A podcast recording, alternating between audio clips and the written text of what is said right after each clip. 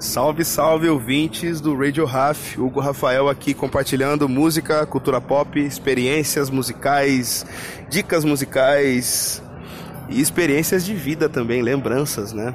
Quero agradecer toda a audiência que tem ouvido, que tem até nessa semana me cobrado.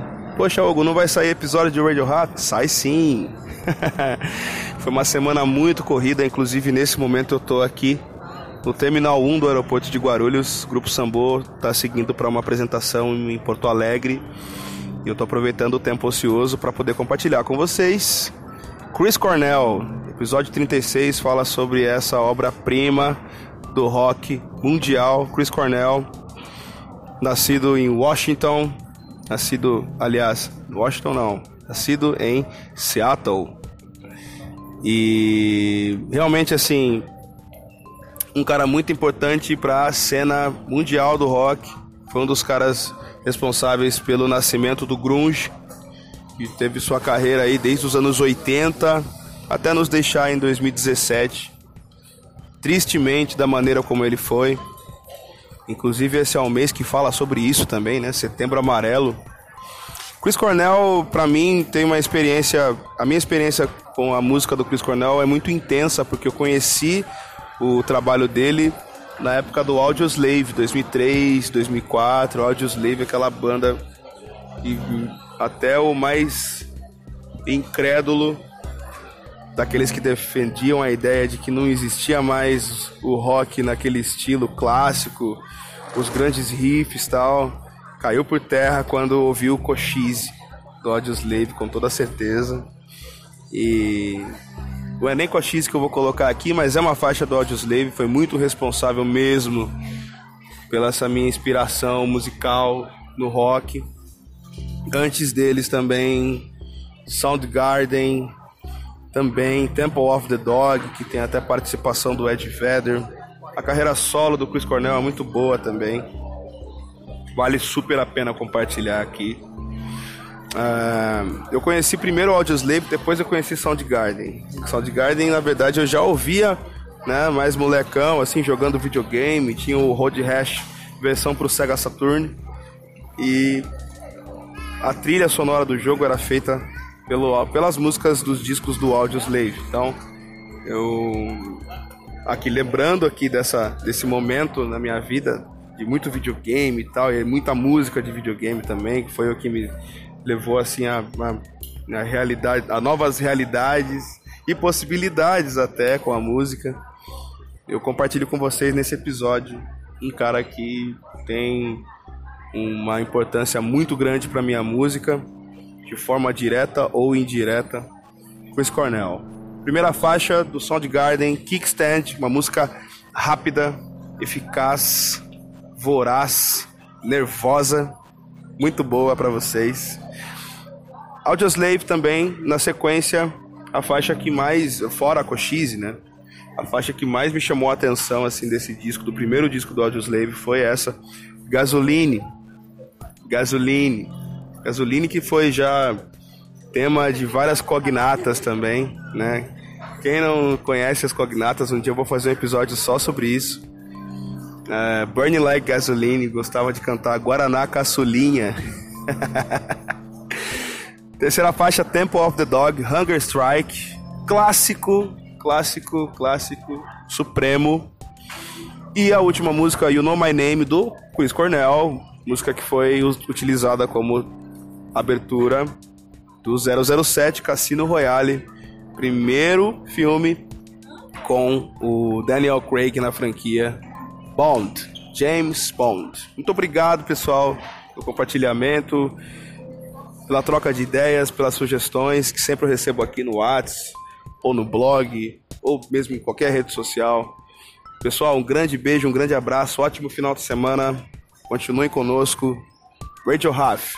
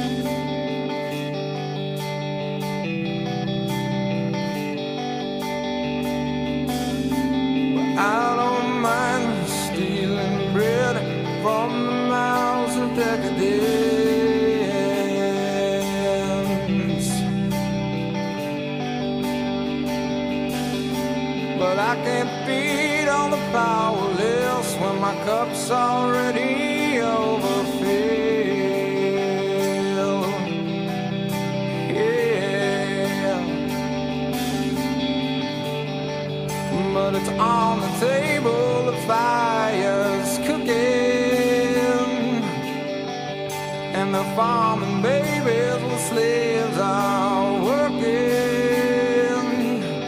The blood is on the table.